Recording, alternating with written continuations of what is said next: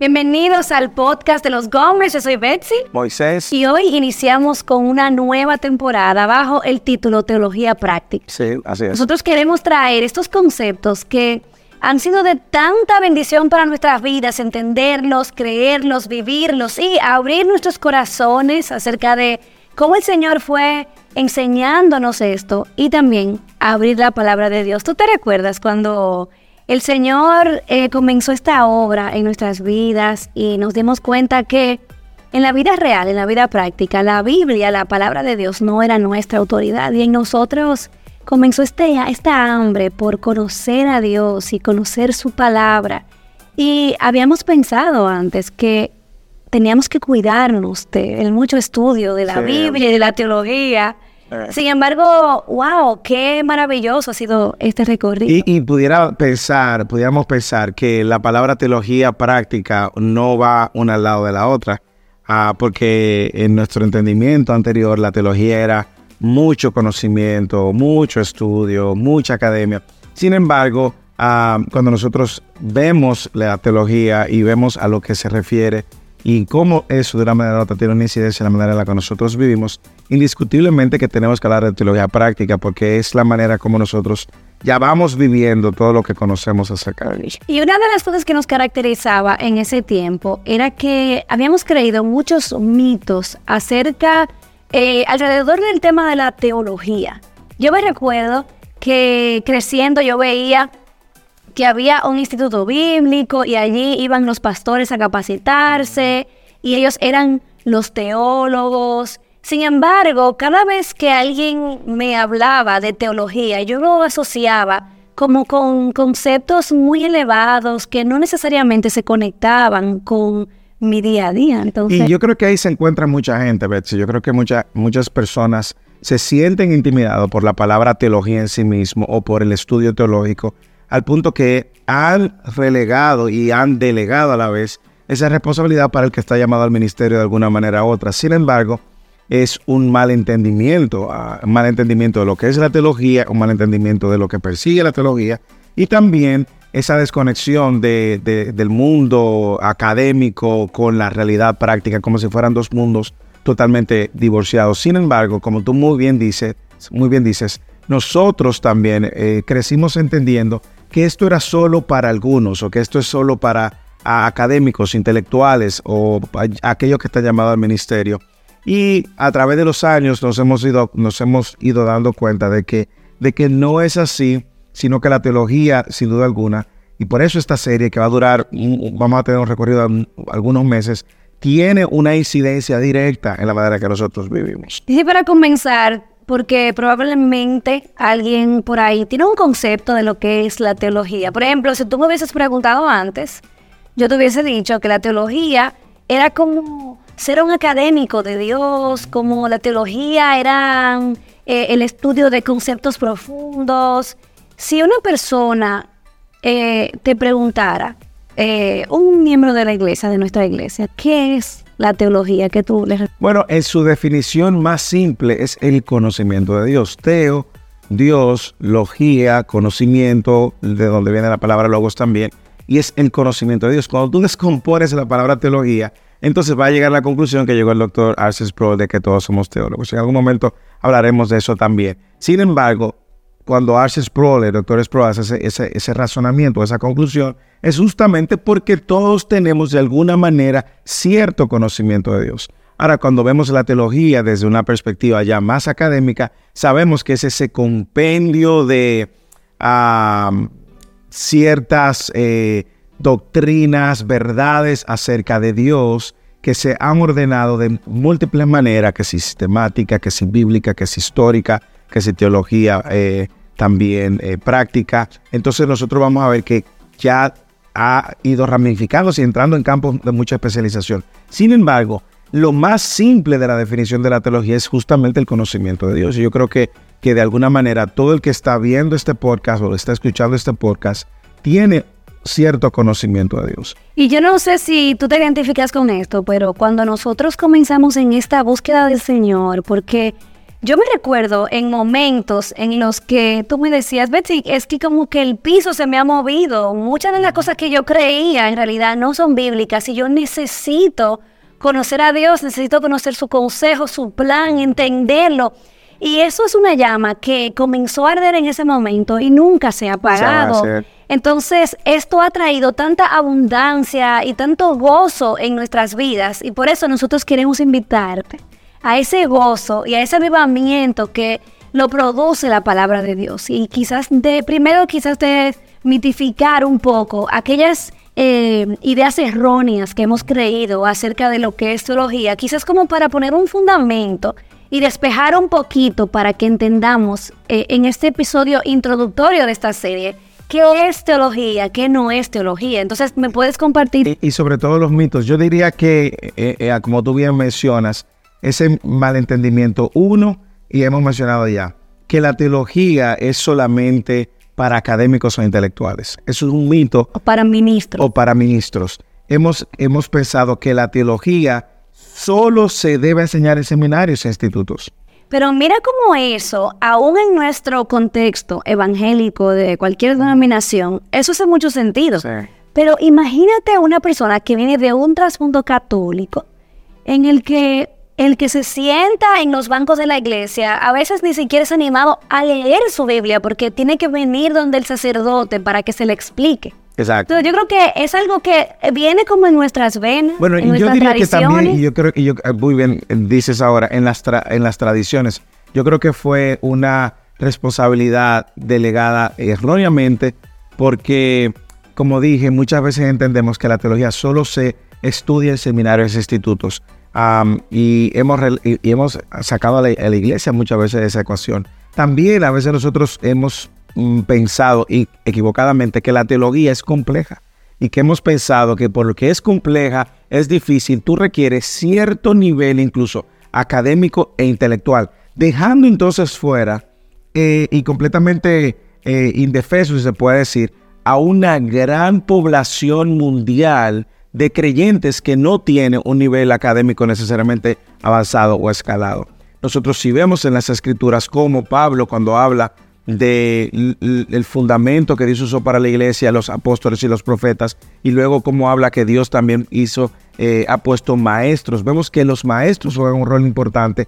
¿Para qué? Para comunicar y enseñar a toda la grey. Y esos dones están a todos los niveles, no solamente en académicos o intelectuales. Y yo diría también, Bexy, que eh, a veces el entendimiento de la teología, y eso ha generado mucho rechazo en ciertos círculos, es solo para inflar tu conocimiento y tu ego.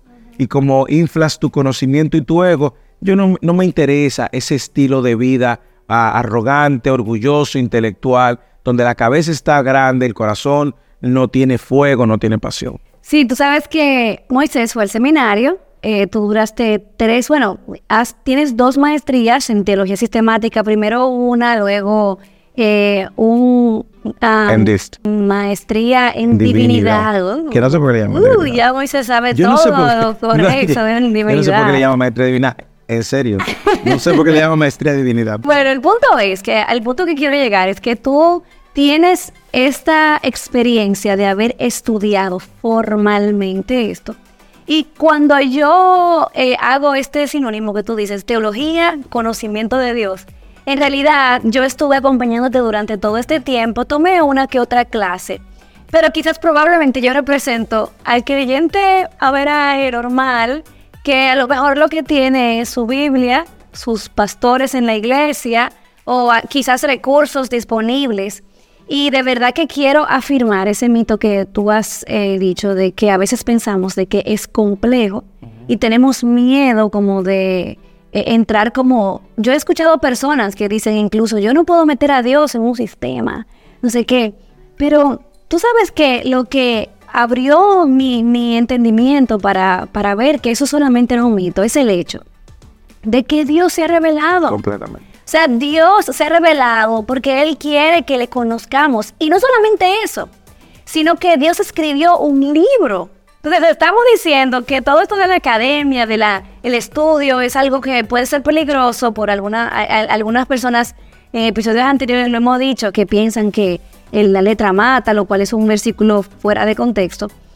Pero tenemos miedo de estudiar este libro y, de verdad que es un mito tan grande cuando nosotros entendemos que el Espíritu Santo inspiró que inspiró este libro está en nosotros y nos capacita para entender a Dios y conocer a Dios. Entonces yo me pregunto y me pregunto a mí misma, ¿cuál es el negocio del creyente? ¿Cuál es la ambición del creyente, cuál es el deseo del creyente, si no es conocer. conocer a ese Dios por todos los medios posibles. Y Él ha decidido revelarse, por lo cual no es complejo. Y por eso, y por eso decíamos, si usábamos la palabra del doctor Sproul, todos somos teólogos. El punto es que o somos buenos teólogos, o somos malos teólogos, o somos organizados en nuestra teología, o desorganizados en nuestra teología, o somos superficiales en nuestra teología, conocimiento de Dios, o somos profundos en nuestro conocimiento de Dios. Y a la luz de lo que tú dices, no solamente vemos a Dios revelándose,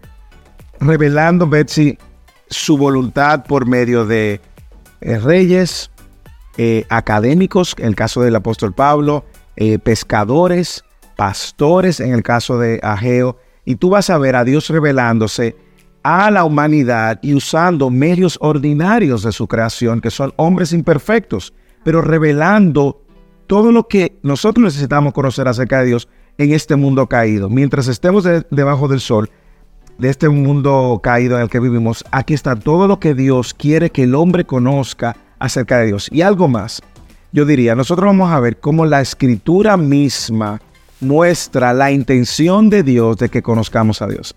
El texto de Jeremías capítulo 9, versículo 23 dice, así dice el Señor no se gloríe el sabio de su sabiduría, ni se, se gloríe el poderoso de su poder, ni el rico se gloríe de su riqueza. Pero si alguien se gloría, gloríese de esto. ¿Es que? De que me entiende y me conoce, pues yo soy el Señor que hago misericordia, derecho y justicia en la tierra, porque en estas cosas me complazco, declara el Señor. Entonces, ¿qué nosotros vemos? Que la escritura misma anima a sus lectores, es decir, Dios inspirando a, su, a sus autores y el Espíritu Santo dando esta inspiración, anima a sus lectores, es decir, a nosotros, en todos los tiempos, épocas, a que conozcamos a ese Dios que se ha revelado. Y ese otro punto que tú dijiste después, que no lo quiero dejar volando, que tú dijiste que la teología no tiene el propósito de inflar nuestra cabeza y hacernos unos hidrocefálicos teológicos yo creo que yo también he escuchado muchas personas que tienen el temor, tienen el temor como de el mucho estudio, de porque piensan como que se les va a pagar la obra del Espíritu. Pero me pregunto, o sea, ¿no te ha pasado, Moisés, que cuando tú estás estudiando algo de Dios, cuando tú estás mirando a Dios en su palabra, cuando Él se ilumina tu entendimiento, hay como este fuego que te quema por dentro y te mueve a obedecer. Esa es la palabra de Dios. O y sabes que mientras tú, mientras tú estás hablando, me están pasando la serie de, versículos bíblicos por la cabeza Que, que, que, confirman justamente eso. Es justamente todo lo contrario. En la medida en que uno viene a estudiar lo que Dios ha revelado de sí mismo, y con el fin de crecer en ese entendimiento de Dios, crecer en ese entendimiento de su voluntad, ese conocimiento guiado por el Espíritu, porque usted puede hacerlo por motivaciones incorrectas, ese conocimiento pues va a producir en usted una llama, esa, ese fuego que uno va a sentir, esa hambre que uno va a sentir por conocer más del Señor. Y eso fue lo que Jesús le dice a los discípulos cuando le estaba hablando y, hablando de cómo toda la escritura hablaban y apuntaban de él. ¿Y qué le dice a sus discípulos al final del capítulo 24, eh, de Lucas, cuando él le dice, comenzando por Moisés y continuando por todos los profetas, le explicó lo referente a él en todas las escrituras. Usted quiere un cuadro más hermoso de Jesús, Dios encarnado, el logos hecho carne. Eh, la palabra. La palabra explicándole a estos discípulos acerca de lo que Dios ha revelado para que conozcan más acerca de Dios. ¿Y cuál fue la reacción? Más adelante, luego cuando él desaparece, en el versículo 32 del capítulo 24, dice, y se dijeron el uno al otro, no ardía nuestro corazón dentro de nosotros mientras nos hablaba en el camino cuando nos abría las escrituras. Entonces, a tu punto, cuando alguien dice o asume incorrectamente que el estudiar lo que Dios ha revelado de sí mismo apaga el espíritu, estaría en cierto modo desconociendo lo que sucedió cuando Jesús le abrió las escrituras a sus discípulos.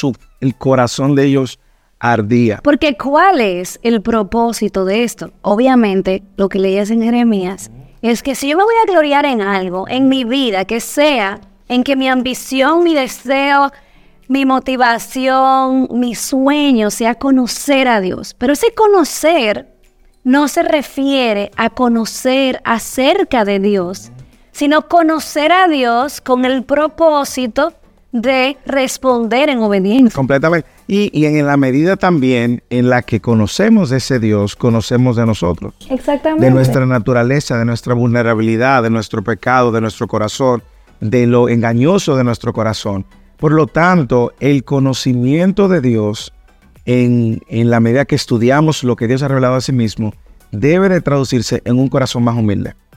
Y agotaremos un capítulo solamente hablando de eso y cómo la arrogancia teológica puede eh, ser incluso de tropiezo para el que lo estudia o para el que lo ve, al que lo sigue. Porque el conocimiento teológico debe de hacerte más humilde, porque tú estás conociendo a Dios y tú llegas como, asombrado, wow. Dios, y tú eres todo esto, Dios, y tú has hecho todo esto, Dios, y tú has hecho todo esto a pesar de mí. Debe de, llevarnos a una reflexión que nos haga más humilde. Yo recuerdo, estando en una entrevista para mis estudios avanzados de teología, a que eh, el, mentor que tengo, excelente, él decía que uno estudia teología para ser más humilde, para vivir la fe cristiana más coherente. Tú no, vives, tú no estudias para, para llenarte de un crecimiento intelectual. Tú estudias lo que Dios ha revelado acerca de sí mismo y eso se traduce en una vida más piadosa. Debe de traducirse, debe hacerte mejor seguidor de Cristo. Y lo mejor de todo es que al final este deseo de conocer a Dios, el mismo Pablo oraba. Él oraba, yo oro que los ojos de su entendimiento eh, sean abiertos a ¿A qué? Wow, tú estás en el espíritu, porque eso solo te... Eso no decir que yo estoy buscando. Pues búsquele, búsquele. Tú, tú lo estás leyendo, no, no, aquí. Estoy leyendo. Ok, Filipenses 1.9. Pido en oración que el amor de ustedes abunde más y más en el conocimiento verdadero y en todo discernimiento, a fin que escojan lo mejor, para que sean puros e irreprensibles en el día de Cristo. Colosenses 1.9. Las mismas palabras, desde el día que lo supimos, no hemos cesado de orar por ustedes pidiendo que sean llenos del conocimiento de su voluntad en toda sabiduría y comprensión espiritual. ¿Para qué? Para que te infle la cabeza y sea un arrogante, teológico, lleno de conocimiento y nada de piedad. No, dice Pablo, para que anden como es digno del Señor. Y él luego explica, haciendo en todo lo que le agrada, dando fruto. Y me encanta esa conexión. Y ahí, ahí es donde yo quiero quizás hablarle a las mujeres, porque a veces nosotras pensamos que eh, toda esta parte del estudio de Dios no es algo que también nos corresponde a nosotras. Y a veces, honestamente, en la cultura evangélica en la que nos encontramos, nos podemos conformar con que leemos unas palabras eh, a, la, a, la, que le hemos llamado, entre comillas, en devocional, eh, y a lo mejor no, no entramos de lleno porque no nos sentimos capacitadas, pero me fascina cómo Pablo ahí está eh, poniendo uno al lado del otro el conocimiento de Dios y la práctica de cómo mi vida va a ser llena del fruto de... Está fuego, tú te fuego. Te apasiona el tema, ¿eh? Te apasiona, bien. Ay, llena del fruto del Espíritu. Porque al final, o sea, yo puedo decirte que en los momentos difíciles, cuando la vida no me hace sentido o en momentos en los que no entiendo lo que Dios está obrando en mi vida, como por ejemplo lo que nos pasó con Grace, en esos momentos tan oscuros, realmente lo, robusto de nuestra fe se va a evidenciar en eso que nosotros conocemos de Dios, pero no solamente teóricamente, sino lo que conocemos de Dios eh, en, la manera en cómo eh, respondemos a ese conocimiento y obedecemos, porque mira, se necesita conocer a Dios, su carácter, su plan, se necesita conocer em, nuestra condición como pecadores, como seres humanos, aún hasta para servir en nuestros hogares, servir a nuestros esposos y someternos a ellos como si fuera Dios, para servir a, nuestro, a nuestros hijos y para